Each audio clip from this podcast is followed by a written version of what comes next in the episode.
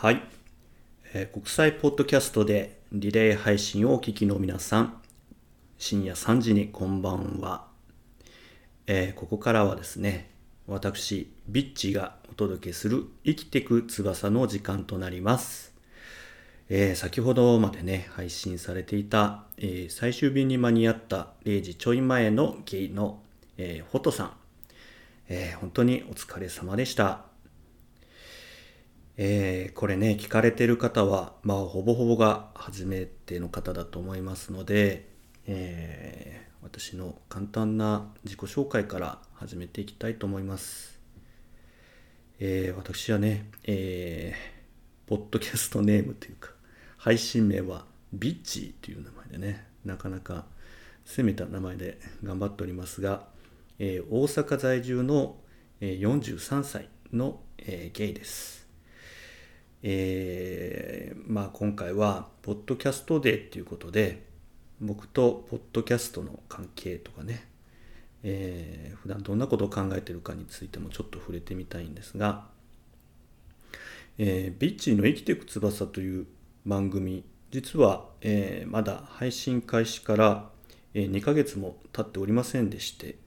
えー2022年の8月の、えー初旬から始めたばかりの、え番組であります。えー番組としてはですね、問題解決型ポッドキャストと銘打ちまして、えー僕自身があの本業はデザイナーなんですが、えー普段お仕事っていうのは結構皆さんのお悩み事をね、えーデザイン思考の力を使ってですね、いろいろ問題解決していくっていうのが仕事なんですが、まあ、このポッドキャストの番組の中でもですね、えー聞いていただいている皆さんと一緒に、えーまあ、僕自身のこともそうだし、えー聞いていらっしゃる方のお悩みだったり問題とか、えー未来とかをね一緒に問題解決しながら作っていこうみたいなそんなことで、えー番組を発信しています。えーただですね、ポッドキャストの自分自身の歴史としてはもう少し長くて、実は2011年の、えー春ぐらいからですかね、えーもうすでに11年半ほどポッドキャスターとしては活動しています。以前はですね、明日もゲイという、まあ、友人たちと、えー日常会話をね、しながら、あの配信するような番組の一員として、えー活動していたんですが、えーその番組をですね、えー夏前ぐらいに、え卒業して、え自分で番組を、え立ち上げています。なので結構ね僕の、えー30代、え初旬から今40代、え中頃に差し掛かってますがこの人生のですね割とこう変化の多い時期を、えーポッドキャストとともに歩んできたような気がします。思い返すとですね、えーポッドキャストを始めたきっかけっていうのは、まあ、その前の番組のあの、まあ、中心に、えー配信をしている方の誘いであのえっ、と2011年の大震災の後にですね何かちょっと自分たちの生きた証みたいなものを残せないかなっていう言葉をきっかけにあのまあ何でもよかったのかもしれないんですがその時選んだあの配信の手段がポッドキャストでした。ただですね 11年前ってねポッドキャストってまだまだ、えー日本ではマイナーな、えーメディアで、えー僕自身もあんまりよくわからないままただこう友人たちと集まってはあのだ話をしてそれがこうなんとなく後日配信されるっていうね。それになんとなくこう皆さんが反応いただいてるらしいぐらいの そんな感じで数年を過ごしてました。ね、当時の僕自身はあの、まあ、ゲイっていうことを世の中にも公表していないし、えーまあ、いわゆるサラリーマンでしたので、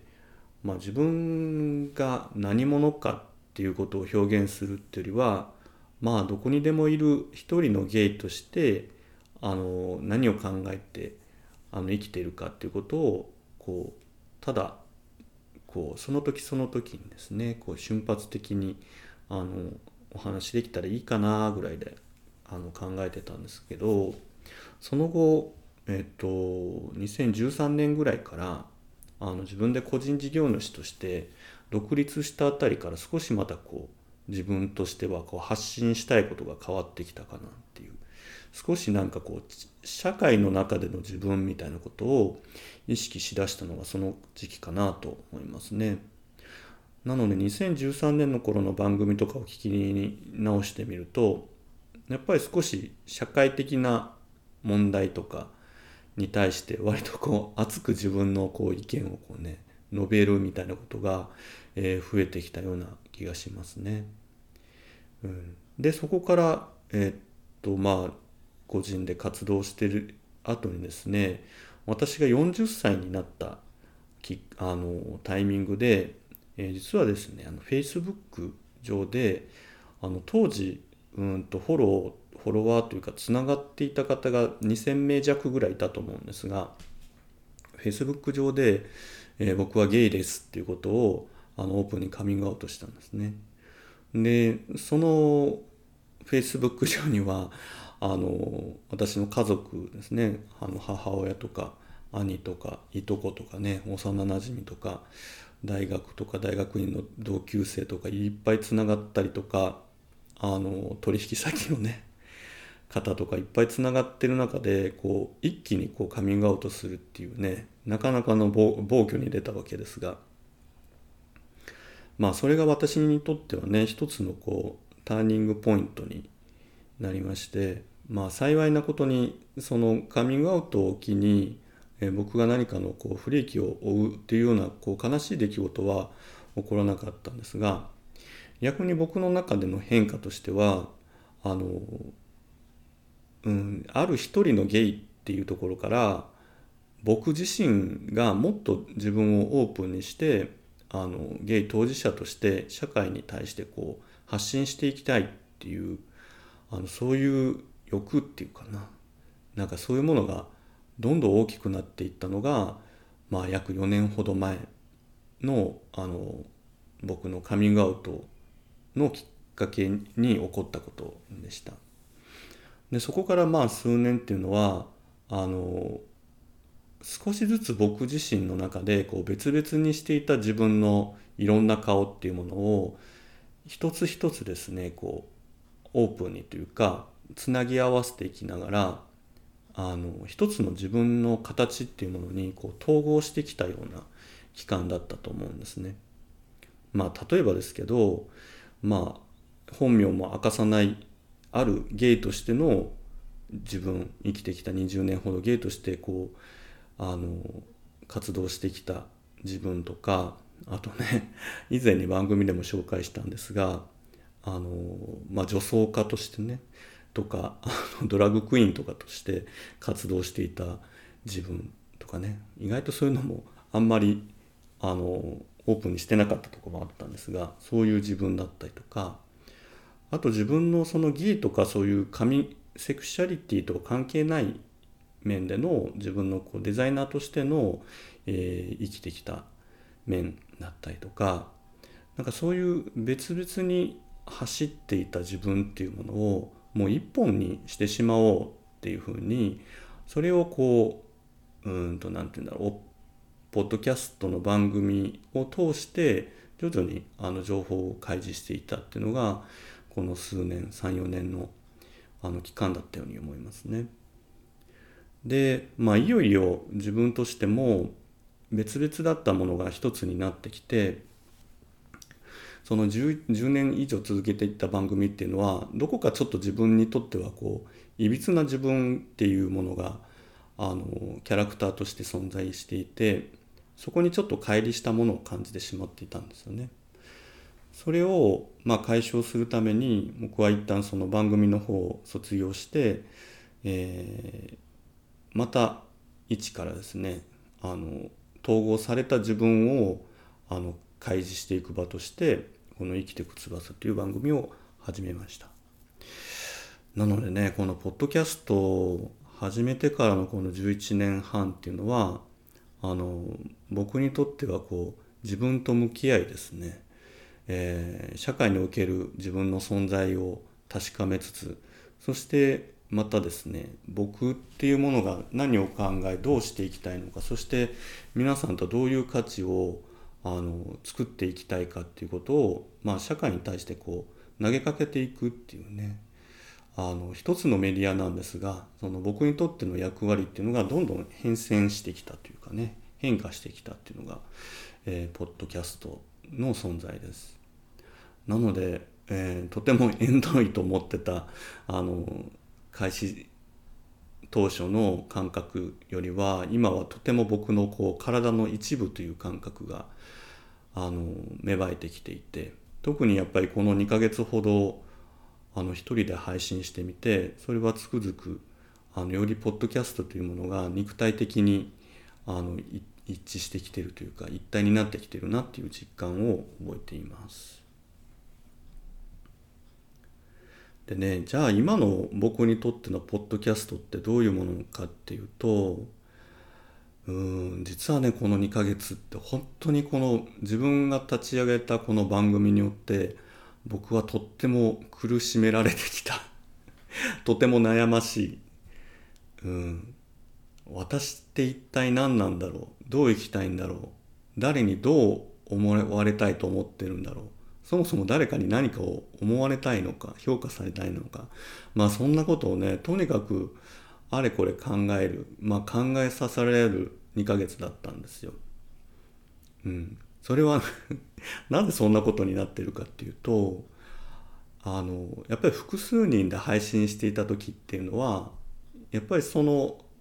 うんと数人でうんなんて言うんだろうな作り上げていったまあ、自分っていう存在はまあ一つの断片でしかなかったところから一人で配信していくとやっぱり私のありのままっていうものがこう全て配信に出るわけですよね。でそれがですねこう波のように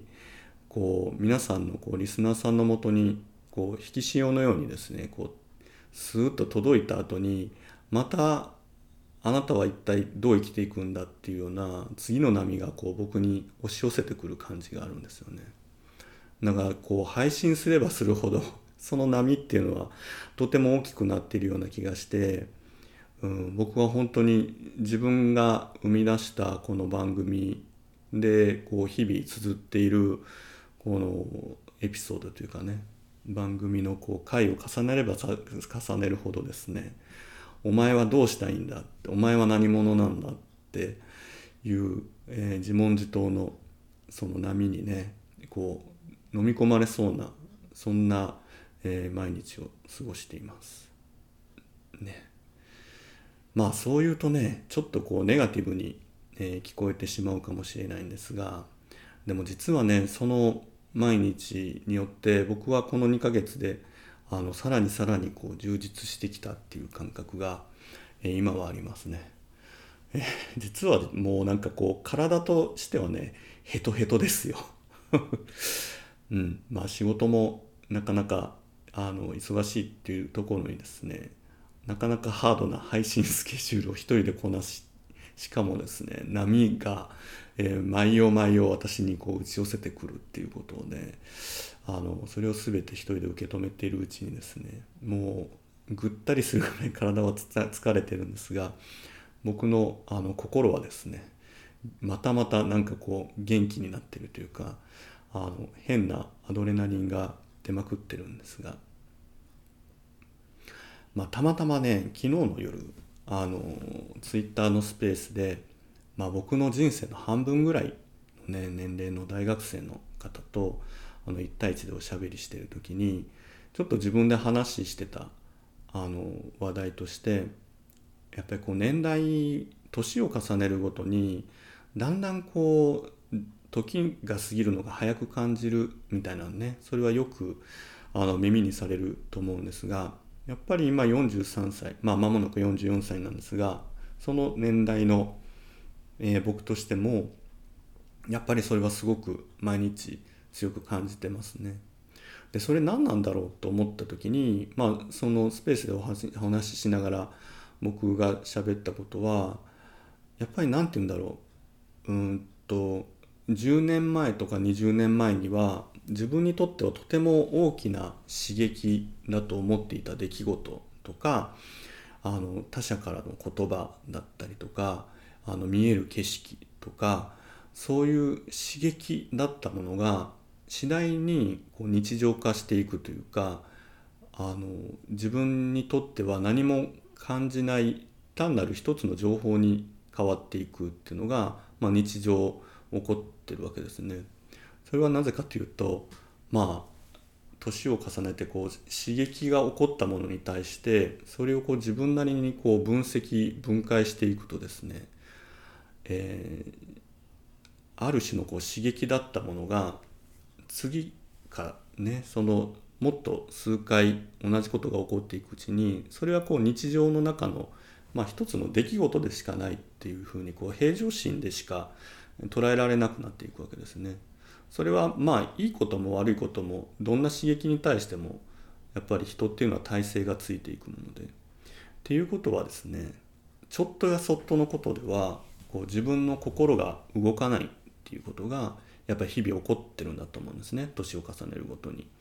うん、っていうことはですねこう同じ1日24時間を生きていてもあの刺激を感じないっていうことはほぼこう無意識化の中でこう時間が進んでいくというかこう刺激が自分にピンとこうあの刺激を受けたっていうあのそのタイミングでようやく人っていうのはこう意識的にそれをこう捉えようとすると思うんですがそれを感じられなくなっていくっていうことは日々がほぼこう無意識感の中でただこうやり過ごしてるっていう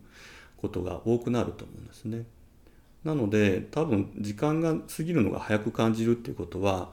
こうあまり自分自身の人生をこう意識的に捉えてない時間が長くなってるっていうことだと僕は思あの考えましたね。っていうことはですねこれからますます時間が過ぎるのが早く感じていくようになるわけですよね。そう考えた時にあ実はこの2ヶ月前から始めたこの新しい生きていく翼っていう番組は僕に毎日ですね、えー、どんどんと新しい刺激やワクワクを与えてくれる、えー、て言うんだろう。刺激自然発生マシンになってるんじゃないかっていうことにここ数日ねあの感じてまして。ただですね とってもこううん体はこうしんどいというかやっぱり刺激を大きく受けて僕のこう心も右往左往してるのでなかなか大変ではあるんですがああこれはなかなか、うん、40代半ばの僕にとってはいいあの刺激を受けてるなっていうふうに感じていますね。とはいえですねここから、えー、またその番組の配信に慣れていってねこうマンネリ化していってしまうと、うん、きっとまた何て言うんだろうただ時間が早く過ぎていってしまう日々にまたなってしまうのかなと思うのでやっぱり番組をこう配信を続けていく以上は、まあ、どんどん変化をしたりとか新しいチャレンジをしていくっていうことがやっぱ重要なんだなっていうことをやっぱりこの2ヶ月配信してみて、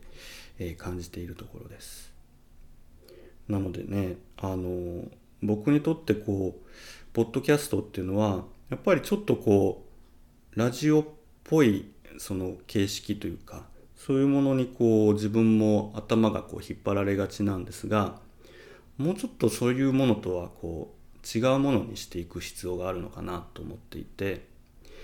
まあ、僕自身がそれをどういうふうにしていくかって今考えてる方向性で言うとあの僕がこう日常活動しているあのうんとデザイナーとしてあの抱えているこうプロジェクトみたいなものがいろんなことがこう同時進行してるんですが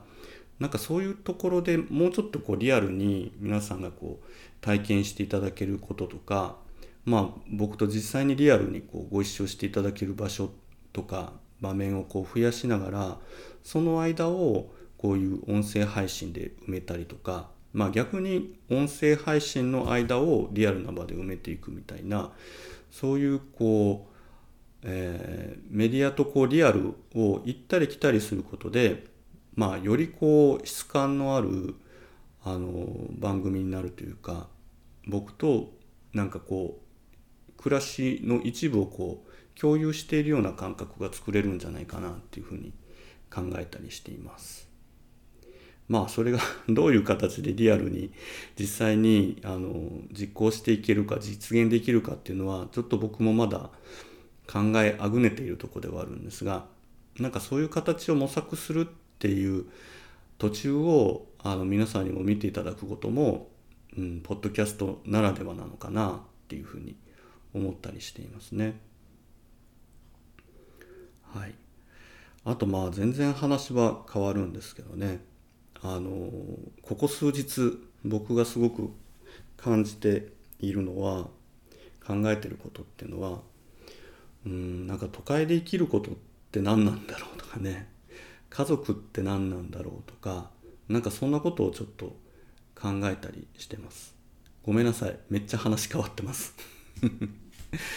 うん。実はねちょっと1週間ほど前にあのおじが亡くなりまして、えー、僕の母親の、えー、弟になる方で、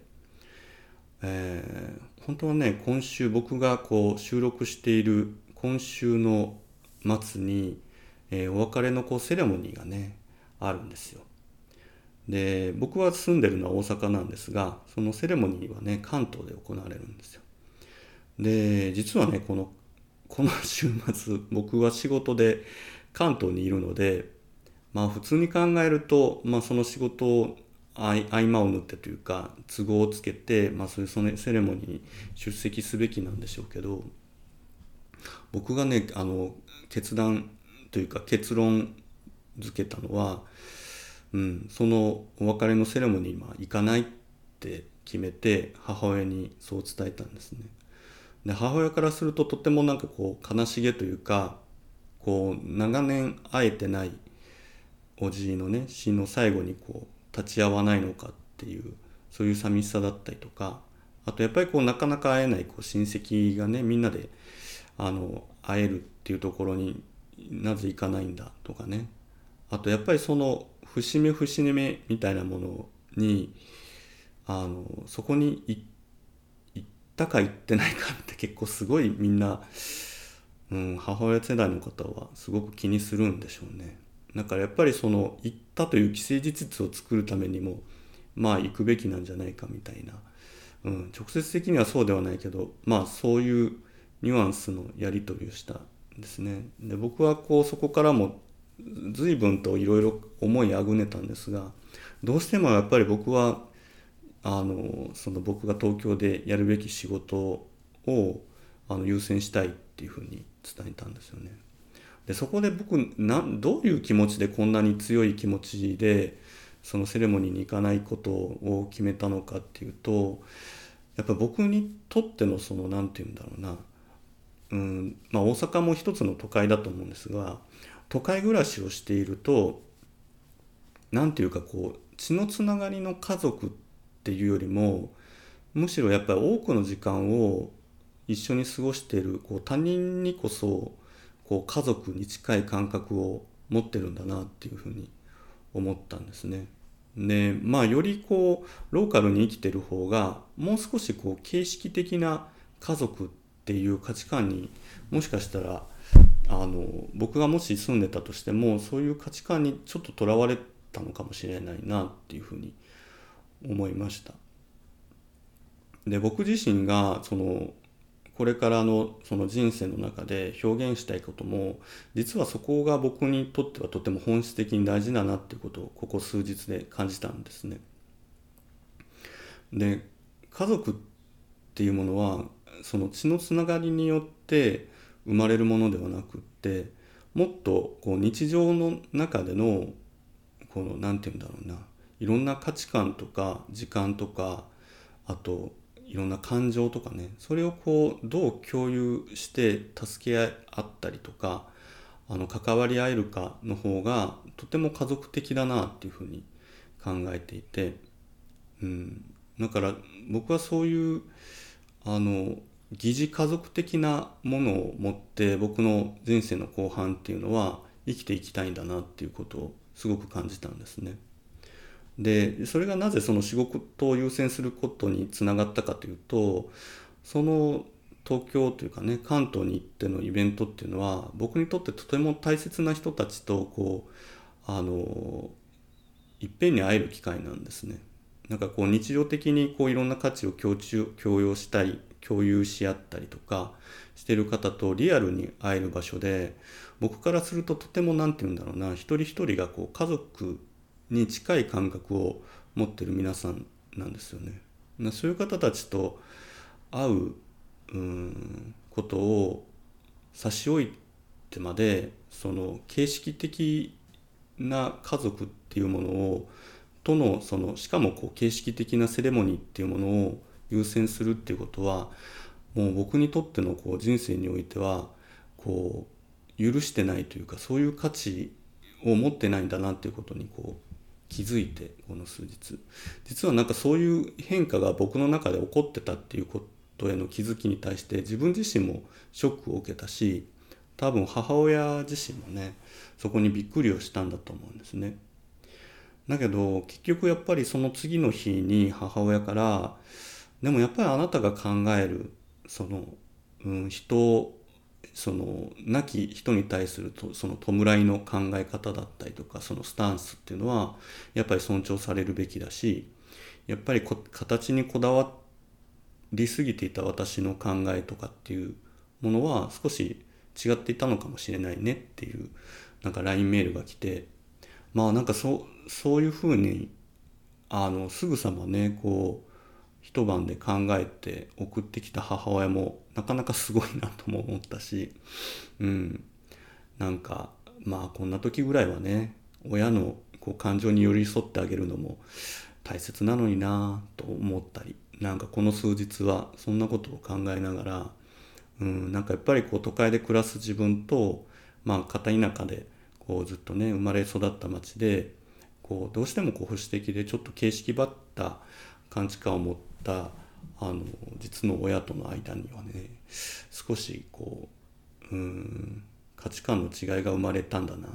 と思いながら。ただでもその先には一瞬にしてそれをこうまあ読み取ってくれたというかね。その上で、うん、なんかしっかりと腑には落ちてないかもしれないけどもなんかま